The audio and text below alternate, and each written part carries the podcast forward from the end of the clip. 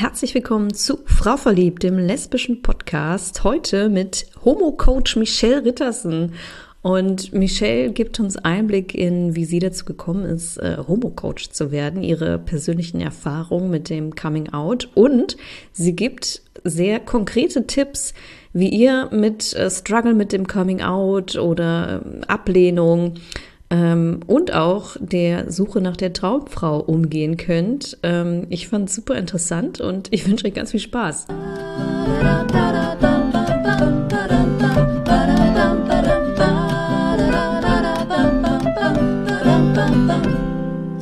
Herzlich willkommen im Frau verliebt Podcast, liebe Michelle.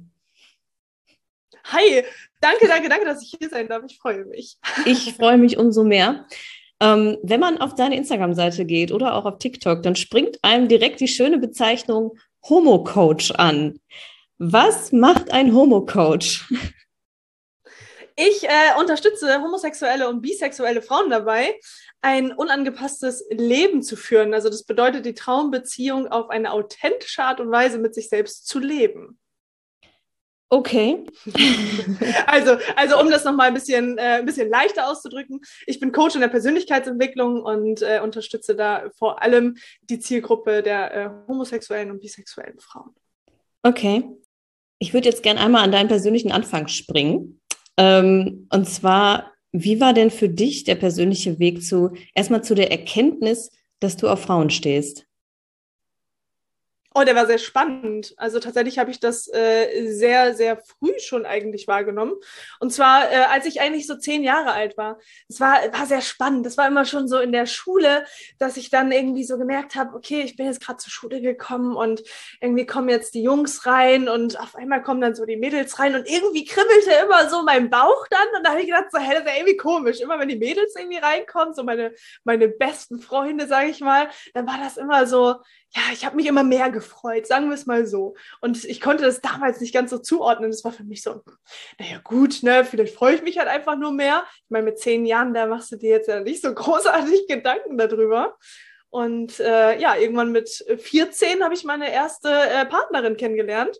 Und da war für mich dann irgendwie alles klar. Also ich habe so, ja, ich sag mal, die ganzen Jahre dazwischen ähm, dieses Gefühl immer mal wieder zwar wahrgenommen, aber nie gewusst, was das konkret ist. Und mit 14 war das dann auf einmal klar? Ja, da war die Frau da und auf einmal war mein Interesse ganz groß, noch mehr darüber zu erfahren, weil sie selber schon eine Partnerin hatte. Und ähm, also eine Ex-Partnerin hatte. und, und dementsprechend habe ich da einfach super viel ausgefragt und dann mal auch so hinterfragt, so was meine Gefühle so anging, ob sie das selber auch so kennt und habe dann äh, ja sehr viele Parallelen einfach gefunden, wo ich gesehen habe, so ah, irgendwie, ja, vielleicht war es das tatsächlich. Ja, und dann habe ich mich Hals über Kopf verliebt. Und war das für dich ähm, dann einfach, das so dann für dich zu verstehen und oder waren da vielleicht ein paar Vorbehalte? Wie, wie, wie leicht ist dir das gefallen, das quasi einzusehen? Es war anfangs natürlich mega herausfordernd, weil ich mir gedacht habe, oh Gott, was sagen bloß die anderen? Was sagen bloß die Leute in der Schule? Was sagen bloß meine Eltern? Und aber es war für mich durch dieses extreme erste Verliebtsein, was ich ja sowieso zu diesem Zeitpunkt erst erlebt habe, war das für mich so, hey, es kann jetzt irgendwie gerade alles zusammenbrechen. Ich bin so verliebt es ist mir eigentlich gerade irgendwie total egal. Aber trotz alledem habe ich eine krasse, ähm, ja, eine krasse Geschichte ja, mitgemacht. Ich habe äh, Mobbing in der Schule erlebt und das auch äh, in Gewaltform. Also da habe ich tatsächlich viele, viele harte Dinge miterlebt und eine Geschichte, die kann ich äh, hier auch gerne mal erzählen, die ich in der Schule ähm, ja erleben durfte. Ähm, und zwar, ich war, so auf dem Weg zum Sportunterricht und es wollte keiner mit mir mitlaufen, weil die natürlich alle mitgekriegt haben, dass ich äh, ja eine Freundin an meiner Seite habe. Und dann komme ich da in, diesem, in dieser Umkleide an und auf einmal gehen alle Mädchen aus dieser Umkleide raus auf die Toilette und ziehen sich auf der Toilette um. Und das war so der erste Moment, wo ich gedacht habe, okay, wow hat das jetzt gerade wirklich was mit mir zu tun? Und mir war das zu dem, also in diesem Moment gar nicht so bewusst, dass es tatsächlich was mit mir, sag ich mal in Anführungszeichen, zu tun hatte. Das wurde mir erst Jahre später überhaupt bewusst, dass dieses Thema mich sehr geprägt hat. Ja, ja, das ist ja aber auch eine heftige, heftige Erfahrung, wenn die dann alle rausgehen. Ich meine, das ist ja schon ja. fast mega Klischee, so eine Reaktion dann ähm, zu zeigen, wo ich eigentlich hoffen würde, dass es heute nicht mehr vorkommt. Aber ja, Ausnahmen bestätigen die Regel, ne? Ja, gut, liegt ja jetzt zum Glück auch schon ein paar Jahre zurück. Glaubst du, es wäre heute anders? Also ich glaube auf jeden Fall, dass mehr Menschen in diese Berührung schon einmal gekommen sind und dass es früher definitiv nicht so war. Ich bin jetzt 28, ich war zu dem Zeitpunkt halt 14. Ähm, liegt also jetzt schon einige Jahre zurück und ich glaube, dass wir uns schon sehr, sehr stark weiterentwickelt haben, aber ich denke, dass es trotz alledem immer noch mal wieder vorkommt. Hm. Ja, fürchte ich auch. Es bleibt ja doch dann irgendwie eine individuelle Sache und an mit wem man gerade umgeben ist und was die wieder für einen Hintergrund haben und man weiß es halt nicht.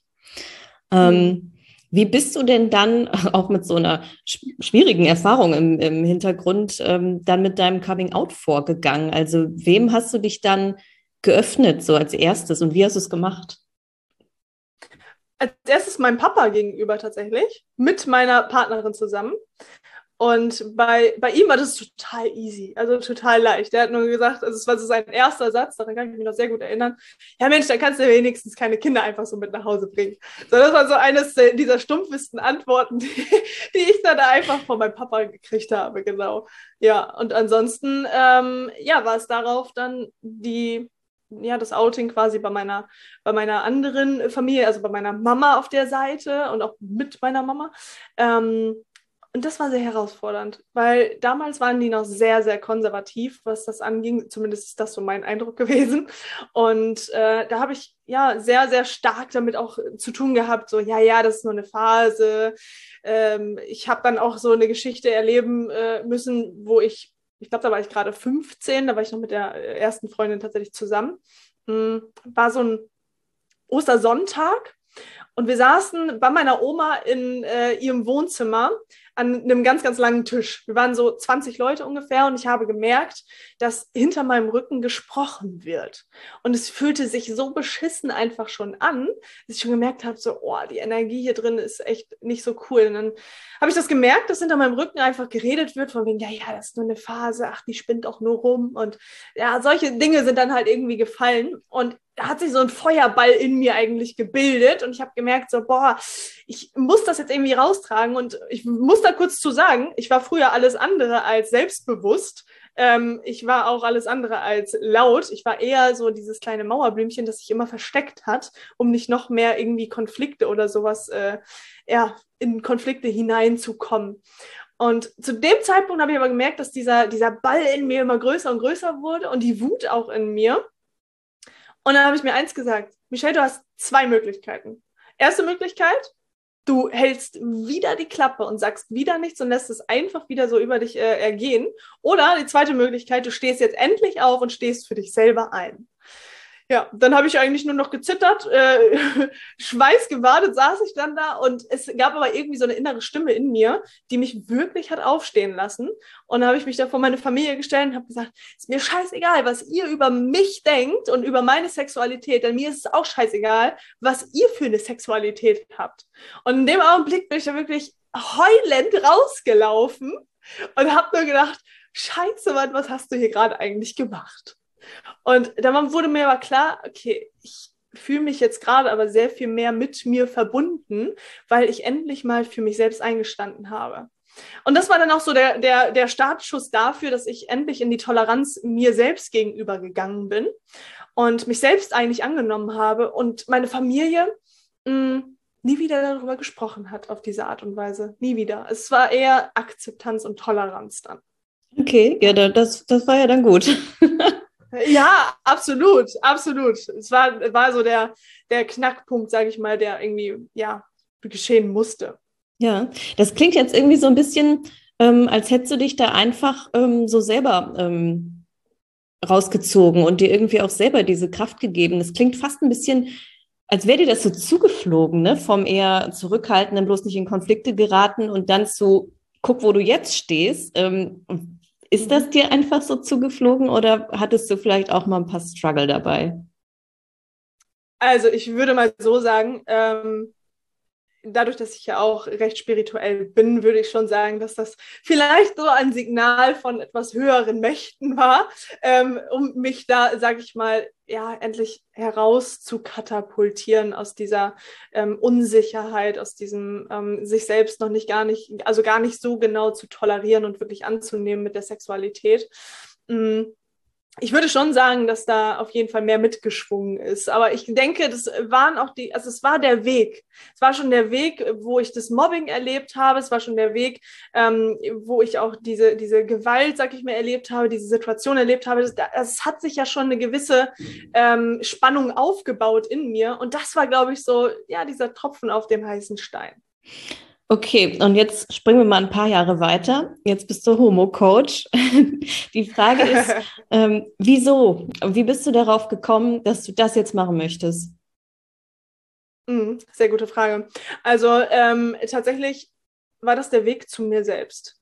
Ich habe immer das Gefühl gehabt, ich weiß nicht, was ich äh, beruflich machen will. Ich habe ähm, mich irgendwie immer in der Schwebe gefühlt. Ich habe immer das Gefühl gehabt, so irgendwie alles, was ich mache, macht mich aber nicht so glücklich. Und irgendwie war ich selber auch überhaupt nicht glücklich mit mir selbst. Und deswegen durfte ich dann anfangen, nachdem ich eine sehr, sehr ähm, krasse Beziehung hinter mir hatte, die extrem toxisch war, ähm, als ich mich komplett einmal verloren habe, dass ich mich entscheiden musste, ähm, einen anderen Weg zu gehen. Und dann war das letztendlich so dieser Weg, mh, mm, der Persönlichkeitsentwicklung, dieser Weg zu mir selbst. Also erst als ich wirklich bereit dazu war, mir selbst zu begegnen, habe ich für mich überhaupt verstanden, wer ich bin, wer ich sein will und was überhaupt diese ganzen Situationen und Geschichten mit mir gemacht haben und was ich vor allem daraus gelernt habe, was meine Geschenke da, dran, da drin eigentlich äh, gewesen sind. Und das habe ich immer und immer wieder dann mit Menschen in meinem Umfeld geteilt, so die Erkenntnisse, die ich für mich ähm, einfach gewonnen habe. Und ich habe gemerkt, dass es anderen Leuten ganz schön äh, dolle hilft. Und dann habe ich gesagt, okay, mir macht das richtig viel Spaß, anderen Menschen zu helfen mit den ähm, Herausforderungen, die ich selber halt einfach schon bewältigt habe. Und habe dann beschlossen, als auch das mir wieder mehr oder weniger zugeflogen ist, äh, eine Coaching-Ausbildung zu machen, mich weiterzubilden und noch viel mehr Techniken und Tools an der Hand zu haben, um im Unterbewusstsein noch viel schneller Blockaden und Muster auflösen zu können. Und das war letztendlich so der Punkt, wo ich gesagt habe, okay, das ist meine Berufung, da geht meine Leidenschaft rein und da vergesse ich wirklich Raum und Zeit. Cool. Wenn du das so vielleicht irgendwie zusammenfassen kannst, mit was für Themen kommen die Leute jetzt zu dir, wenn sie ein Coaching bei dir haben wollen? Was sind deren Anliegen? Ja, also es ist tatsächlich mh, mm, sehr unterschiedlich. Ich habe viele Menschen mit dabei, die sehr starke Depressionen haben oder hatten, ähm, die mit Suizidgedanken und Versuchen zu mir kommen und einfach so dieser, dieser letzte Hilferuf quasi da nochmal ähm, ja, hinaussenden. Dann habe ich Menschen mit dabei, die ebenfalls nicht wissen, wo ihre berufliche Zukunft irgendwie hingehen soll. Dass äh, Menschen zu mir kommen, die sagen, ich weiß gar nicht, wer ich bin, ich weiß gar nicht, wer ich sein will und ich weiß gar nicht, wo ich überhaupt stehen möchte in fünf Jahren oder vielleicht auch in einem Jahr. Und dann habe ich viele auch mit dabei und das überwiegt vollkommen Menschen, die total unsicher sind. Also wo Selbstsicherheit und Selbstbewusstsein eigentlich mh, mm, ja sehr niedrig schwingen und sie dadurch überhaupt gar nicht Schritt für Schritt ihre Ziele erreichen können und gar keine Klarheit darüber bekommen, ähm, wer sie eigentlich sein können. Woran liegt das, dass so viele Leute unsicher sind? Ich denke, das ist schon auch dem geschuldet, dass wir ja, vielleicht so wie ich, so krasse Erfahrungen einfach auch in dem Outing gemacht haben, vielleicht auch selber die Erfahrung machen, okay, wir stecken gerade irgendwie mittendrin, wir haben Gefühle für, vielleicht Gefühle für Frauen oder für eine Frau und irgendwie weiß ich gar nicht, ob das gerade richtig ist, ob das falsch ist, ob ich vielleicht gerade überhaupt gar nicht richtig denke oder fühle. Ähm, halt so dieser, dieser typische Struggle, den du, glaube ich, am Anfang schon hast, nur nicht weißt, wie du für dich selber da herauskommst und da in deine Fülle quasi kommst und das Geschenk da drin entdeckst, warum du überhaupt diese Aufgabe vom Universum, sage ich mal, bekommen hast, das alles erleben zu dürfen. Deswegen sage ich auch so oft, ich durfte diese Erfahrung machen, weil es ein Dürfen ist. Ich bin, äh, ich sag mal, beschenkt worden. Ich nenne es immer das Universum von, vom Universum, ähm, weil ich bereit dazu sein durfte, hier auf dieser Welt sehr, sehr viel, sag ich mal, zu lernen und das dann anderen Menschen auch noch mitgeben zu dürfen. Mhm. Okay. Ja, letztendlich ist es irgendwie alles immer so, so ein bisschen so eine Mindset-Sache, ne? Also wie drehe ich die Problematik für mich so, dass ich ja damit wachsen kann? So ja, ungefähr. Voll. Ja, absolut. Na, und wenn du, wenn du ein Umfeld hast, was die ganze Zeit ähm, genauso destruktiv vielleicht denkt wie du selber, ne? also ich spreche da zum Beispiel auch ziemlich häufig von äh, Menschen, die beispielsweise auf der Arbeit sind und sich irgendwie gegenseitig ankotzen, wie schlecht und scheiße die Arbeit doch eigentlich ist, ähm, dann bringt es dich in deinem Leben halt einfach nicht weiter. Also wenn du in diesem Moment halt einfach eher die Geschenke da drin siehst, so, hey, warum durfte ich das denn gerade erleben? Warum durfte ich diese Erfahrung machen? Warum durfte ich gerade vielleicht auch ähm, diese depressive Phase erleben? Ich kenne das selber auch. Ich habe selbst auch mal eine depressive Phase gehabt und durfte da drin ganz, ganz stark wachsen, weil ähm, ich glaube, dass wir alle hier sind, um uns kennenzulernen auf einer ganz, ganz neuen Art und Weise. Und dafür müssen diese Herausforderungen geschehen damit wir überhaupt an diesen Punkt angelangen können, weil dann nämlich erst eine Dringlichkeit entsteht, dass wir überhaupt in die Veränderung kommen müssen. Mhm. ja.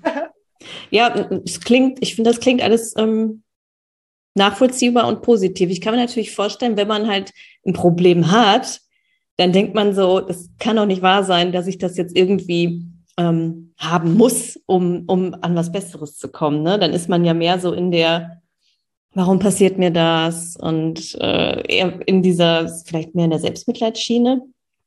Ja. Kann ja, ich mir vorstellen. Absolut. Und äh, da, da stecken ganz, ganz viele Menschen drin, weil wir nicht gelernt haben, anders denken zu können in diesen mhm. Situationen. Also die wenigsten haben das gelernt. Ich habe das in meiner Kindheit auch nicht gelernt, dass äh, wenn ich mir gerade zum Beispiel, keine Ahnung, den, den Fuß gestoßen habe oder sonst was, äh, dass das vielleicht auch was Gutes haben kann.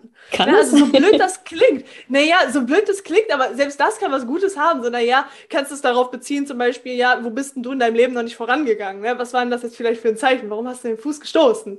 Ne? Also wenn man lernt, so darüber zu denken, dann kannst du dich wieder neu ausrichten, einen neuen Fokus haben und eine ganz, ganz neue Veränderung in dein Leben quasi auch ziehen. Aber da muss man halt einfach so Schritt für Schritt in der Persönlichkeitsentwicklung ähm, sich einfach weiterentwickeln wollen. Mhm.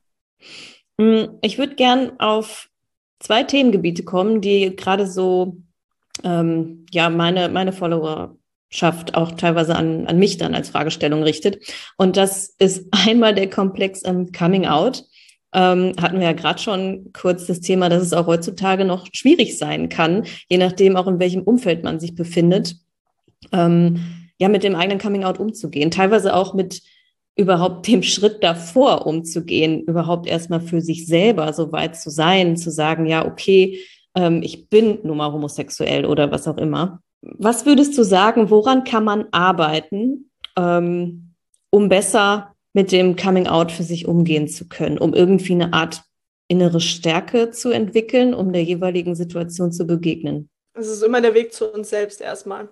Es ist mhm. immer erstmal die Entscheidung zu treffen, ähm, an deiner eigenen Persönlichkeit einfach arbeiten zu wollen, beziehungsweise ähm, aufzuhören, in meinem Außen irgendwie alles äh, verändern zu wollen, sondern anzufangen, bei dir selbst etwas zu verändern. Das heißt, wenn du Unsicherheit in dir verspürst, beziehungsweise auch im Außen verspürst, indem du zum Beispiel, ähm, so wie ich, die Erfahrung machst, dass du vielleicht abgelehnt wirst, dann gibt es immer noch Anteile in dir, die du unbewusst ablehnst. Denn wir dürfen uns alle vorstellen, das Unterbewusstsein ist gefüllt mit 80 Prozent. Das heißt, 20 Prozent haben wir Bewusstsein. Das bedeutet, alles, was da unten in diesen 80 Prozent deines Unterbewusstseins herumschwirrt, ist etwas, was ganz fest verankert ist und was dafür sorgt, dass du die Dinge so denkst, die Dinge so handelst, ähm, diese Denkweisen und Verhaltensmuster meistens so an den Tag legst, wie, wie du sie halt einfach tust. Und deswegen dürfen wir beginnen, mh, mm, an unserem Unterbewusstsein, sag ich mal, zu arbeiten und zu schauen, so, hey, wo denke ich denn gerade noch destruktiv über mich? Wo bin ich denn gerade noch nicht in der Toleranz mit mir selber? Und das kann verschiedenste Lebensbereiche einfach auch einnehmen. Es ist aber immer ein Zeichen, was du im Außen erlebst, es ist immer ein Zeichen deiner Innenwelt. Ich stelle mir mal vor, jeder Mensch, der vor mir steht, ist letztendlich ein Spiegelbild meines eigenen Selbstes. Mhm. Und das macht es mir so leicht, immer wieder auch in die Veränderung von mir selbst zu kommen, weil ich da immer das große Geschenk sehe und denke, hm, was hat denn das, was ich im Außen erlebe, gerade mit mir, mit mir zu tun? Und da dürfen wir ansetzen. Würdest du also sagen, als du dann damals mit deiner Familie da am Tisch saßt und offensichtlich noch Vorbehalte existierten, dass diese Vorbehalte damit zu tun hatten, was in deinem Inneren abging? Absolut, weil okay. ich die Unsicherheit noch in mir hatte. Weil ich, weil, also diese Unsicherheit in mir, mich zum Beispiel auch mit meiner Partnerin zu zeigen und äh, einfach auch ganz konkret für mich selber einzustehen. Denn wenn ich klar gewesen wäre, klar mit meiner Sexualität, klar mit der Partnerin an meiner Seite, klar mit der Liebe, die ich gerade lebe, dann hätte ich auch die Klarheit im Außen gespiegelt bekommen. Weil wenn ich da selbstverständlich von ausgehe, dann empfängst du das meistens auch im Außen. So, vielleicht nicht immer, aber dann, wenn du dich darin getriggert fühlst, dann gibt es da auch noch einen Anteil in dir. Und es ist tatsächlich etwas, was ich hier in dem Podcast nicht mal eben auf die Schnelle so erklären kann. Ähm, das bedeutet immer sehr, sehr viel hm, mehr Input, was wir da einfach benötigen, um noch mehr Bewusstsein darüber zu kriegen. Aber wenn wir uns daran, ähm, ja, sag ich mal, halten oder es erlernen, dass wir in der Selbstverantwortung zu jedem Zeitpunkt leben, dann kannst du dein Leben auch verändern. Mhm. Weil sonst bist du immer im Außen unterwegs. Ich muss jetzt noch einmal nachfragen, wenn wir jetzt im konkreten Fall zum Beispiel wären, ähm, dass ich mich jetzt, weiß ich nicht, vor meiner Mutter oute und die hat aber ein Problem damit. Die, warum auch immer, ähm, sie kann damit nicht umgehen und ähm, mir wird wieder Ablehnung gespiegelt. Wie gehe ich dann damit um? Wie, wie hole ich mich dann da raus? Selbst wenn ich schon so weit gekommen bin, ja, dass ich gesagt habe, so, ich sag's ihr jetzt und ich stehe jetzt dazu und ich aber dann auf, auf trotzdem auf Wände stoße. Wie, wie verpacke ich das? Ja, ähm, sehr, sehr gute Frage auf jeden Fall. Habe ich im Coaching tatsächlich auch schon das ein oder andere Mal erlebt. Ähm, und da darf man dann in diesem Moment halt einfach an sich selbst arbeiten und schauen, hey, wie darf ich lernen, mich abzugrenzen? Und das auf eine liebevolle Art und Weise, was nicht bedeutet, mich zu entfernen, sondern mich einfach davon energetisch auch abzugrenzen, ohne dass das was mit mir macht. Denn in dem Moment bist du eher wieder so in diesem, mm, in dieser Energie, die wieder in einem Gleichklang schwingt und in diesem Moment darfst du eigentlich der Mama immer Energie senden quasi. Du immer Liebe senden, Liebe senden, Liebe senden und äh, ihr, ihr damit immer das Gefühl geben, Mama, ist vollkommen in Ordnung, wenn du, wenn du so denkst. Ne, ist vollkommen in Ordnung, wenn du damit noch nicht äh, zurechtkommst. Das ist vollkommen in Ordnung. Und da einfach in die Annahme gehen. Denn das, was wir Menschen meistens komplett falsch machen, ist, dass wir immer in den Widerstand gehen. Wir gehen immer in den Widerstand und sagen uns, nö, so will ich das aber nicht. Das ist jetzt aber nicht das, was ich mir jetzt vorgestellt habe. Und wenn, sobald du in die Annahme gehst, egal welches Gefühl kommt, egal welche Situation du erlebst, wenn du die annimmst, gibt es keinen Widerstand mehr. Dann gibt es keinen Konflikt mehr. Sondern dann gibt es eine, ein, ein Gefühl der, ähm, ja, der, der Gleichheit, würde ich einfach mal sagen. Und dann bist du auch schon wieder deiner Mama in diesem Moment wieder ein Stückchen ähm, näher und kannst ihr damit spiegeln, hey, es ist in Ordnung, dass du so denkst. Und hätte ich das früher gewusst, dann hätte ich es genauso gemacht. Hm. Annahme statt Widerstand, finde ich gut. Vers Versuche ich mir mal zu merken. Ja, Widerstand ist zwecklos.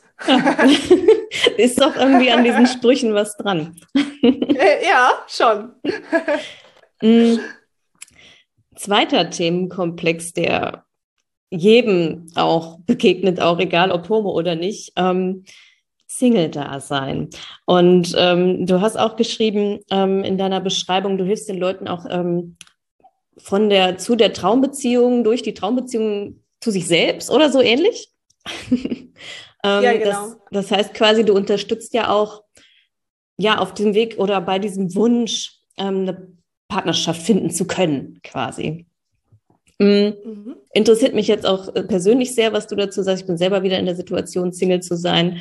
Und obwohl ich äh, finde, dass ich heute jetzt schon ganz gut damit umgehen kann, weiß ich aus früheren Phasen, dass ich das ganz oft aus so einem Mangel erlebt habe, als würde mir was fehlen. irgendwie, als wäre ich gar nicht vollständig, wenn ich nicht diese ersehnte Partnerschaft habe. Ähm, mhm. Und ich kann mir vorstellen, dass das anderen auch so geht. Ähm, was würdest du dazu sagen, wenn jemand mit so einem Anliegen kommt? Also in erster Linie ähm, geht es immer um die Traumbeziehung erstmal zu dir selber. Zu jedem Zeitpunkt. Also die meisten, hast du gerade selber auch gesagt, die gehen so aus einer Bedürftigkeit in Beziehungen hinein. Und ich will auch gar nicht sagen, dass es schlecht ist. Wenn du aber bewusst darüber, sag ich mal, äh, nachdenkst, beziehungsweise bewusst diese Beziehung dann auch führst. Weil in der Beziehung lernst du das wohl meiste über dich selber kennen. Und mhm. die meisten sind da aber nicht so bewusst in diesen Situationen, sondern stürzen sich dann immer mit demselben Rucksack, den sie äh, auf den Schultern tragen, in die nächste Beziehung hinein mit genau derselben äh, Herausforderung sehr wahrscheinlich. Und das immer wieder und wieder und wieder. Und da dürfen wir beginnen, ähm, immer wieder zu schauen, hey, warum hat sich der Rucksack jetzt gerade nochmal geleert? Also warum ist dieser Rucksack jetzt gerade nochmal wieder da? Was darf ich denn jetzt da gerade verändern, um diese Traumbeziehung zu mir selber erstmal zu führen? Denn das, was ich damals auch immer gedacht habe, war auch so, naja, ich brauche jemanden, damit ich mich vollständig fühle. Ich brauche jemanden, damit dieses Bedürfnis in mir endlich gedeckt wird. Heute führe ich diese Beziehung überhaupt gar nicht mehr auf diese Art und Weise, sondern mit dem Wissen, ich brauche niemanden, um mich vollständig zu fühlen. Ich brauche niemanden, um das Gefühl zu haben, irgendwie ähm, geliebt zu sein oder geliebt zu werden oder mich geliebt zu fühlen. Und mh, mm, mein, mein größter Tipp, was das angeht, ist einfach hinterfrage dich immer selber, was du in erster Linie von dir selber brauchst, um dich von dir geliebt zu fühlen. Was brauchst du von dir, um dir das Gefühl von ähm, Nähe auch zu geben? Also die Nähe zu dir selbst, zu deinem inneren Selbst. Und wenn du dann Schritt für Schritt dieses Selbstbewusstsein, diese Selbstliebe zu dir selbst aufbaust, wirst du auf dieser Ebene, auf der du dich dann befindest, andere Menschen in dein Leben ziehen und dann wirst du nicht mehr diesen ganzen drastischen Scheiß erleben mit toxischen Beziehungen, mit Vertrauensbrüchen, äh, Fremdgehen und so weiter und so fort, sondern dann wirst du sehr wahrscheinlich Menschen begegnen auf Augenhöhe, der ähnlich wie du schon bereit dazu war, diesen Weg zu sich selbst zu gehen. Ja, ich habe ein bisschen das Gefühl, so, also diese Arbeit an sich selbst ist die Grundlage für alles, für alle Fragen, oder? ja, um es ehrlich, ehrlich auszusprechen, ja, definitiv. Und die wenigsten sind dazu bereit, weil die meisten Angst davor haben, sich selbst zu begegnen.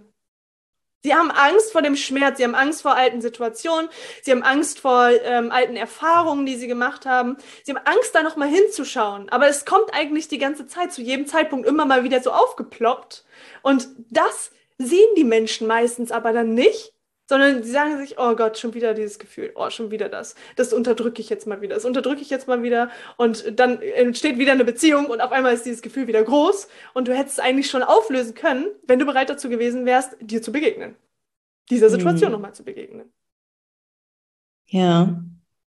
Gibt es irgendwelche, oder also muss jetzt natürlich jetzt hier nicht deinen quasi deinen Werkzeugkasten öffnen und alles rausgeben, was letztendlich in deinem Coaching passieren würde, aber gäbe es irgendwie so eine, so eine kleine Übung, die du jetzt so den Hörerinnen und Hörern mitgeben könntest, was man irgendwie aktiv tun kann, um an sich zu arbeiten?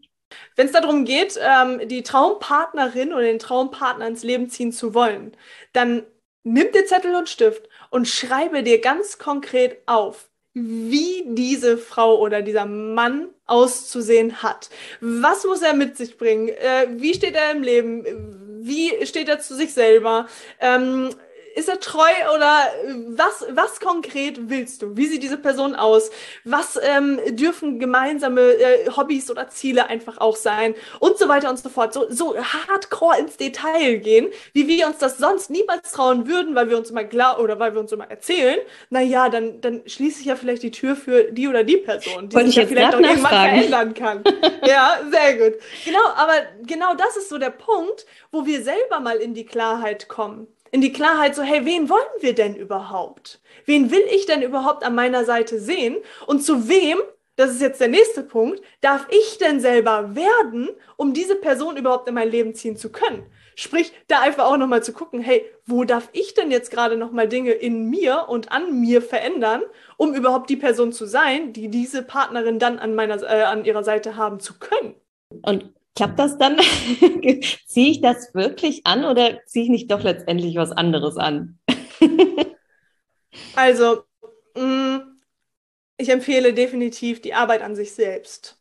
Denn dieser Rucksack, den schleppst du ja die ganze Zeit noch mit dir, mit den Erfahrungen und Situationen, die du erlebt hast, mit ähm, ja, vielleicht denselben Beziehungen, die du bisher immer und immer wieder erlebt hast. Deswegen ist das definitiv eines der ersten Punkte, wo ich zu jedem sagen würde, in der Situation, in der ich selber stecke, es ist das Wertvollste, was du tun kannst, dir jemanden, jemanden an die Seite zu nehmen, der da ist, wo du selber hin willst und nicht auf die Leute zu hören, ähm, die ja vielleicht dasselbe Leben führen wie du selbst, weil dann bringt es dich überhaupt nicht weiter im Leben.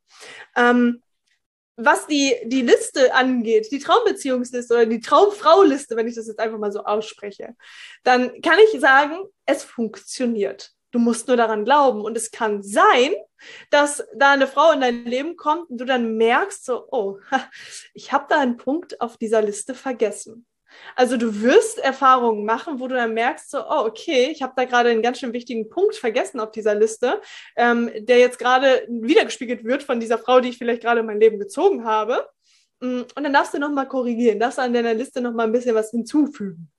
Also es ist tatsächlich so, es klingt erstmal total lustig und vielleicht glaubt da auch noch nicht jeder dran, aber wenn du es für dich selbst ausprobierst und dir immer wieder bewusst machst, wie diese Person tatsächlich dann einfach auch sein darf, dann wird es so sein, dass das Universum sich darauf fokussieren wird, du dich darauf automatisch fokussierst, energetisch schon, weil du die Klarheit in dir hast, dass du diese Person dann auch ins Leben ziehen wirst. Okay, ich probiere es aus. ja, also ich kann es nur empfehlen. Da will ich auf jeden Fall ein Feedback haben. Alles klar. Ich bin sehr, sehr gespannt.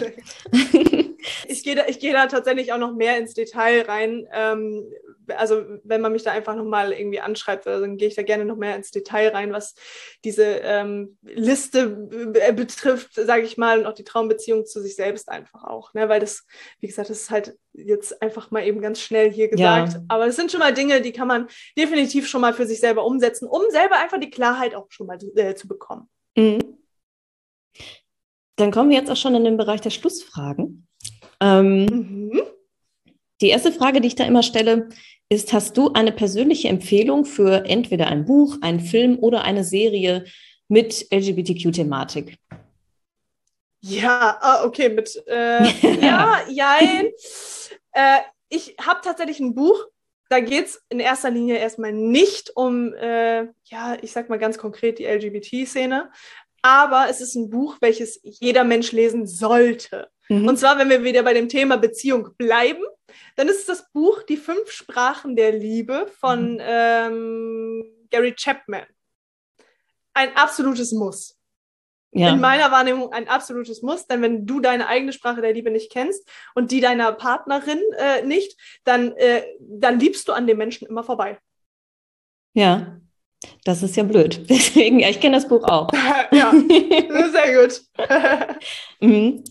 Okay. Ähm, wenn du ähm, jetzt auch so auf deinen eigenen Coming-out-Prozess zurückschaust, welche eine Erkenntnis würdest du anderen weitergeben wollen?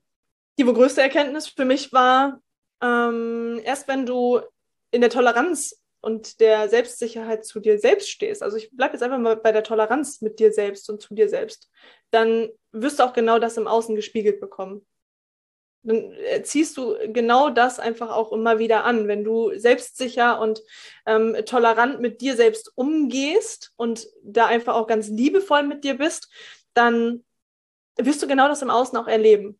Und darin dürfen wir uns trainieren. Deswegen ist das so eines der hauptausschlaggebendsten Punkte ähm, für mich gewesen, überhaupt selbstbewusster auch zu werden und auch mich zu trauen, einfach auch aufzustehen. Mhm. Und Letzte Frage. Ähm, bitte vervollständige diesen Satz.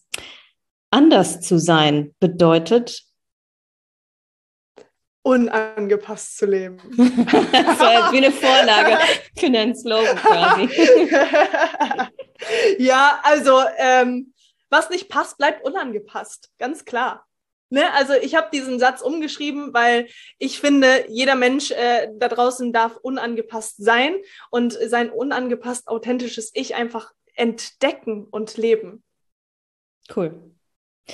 Wie kann man denn jetzt am besten Kontakt zu dir aufnehmen, wenn man sagt, yo, ich möchte jetzt auf jeden Fall ein Coaching bei Michelle?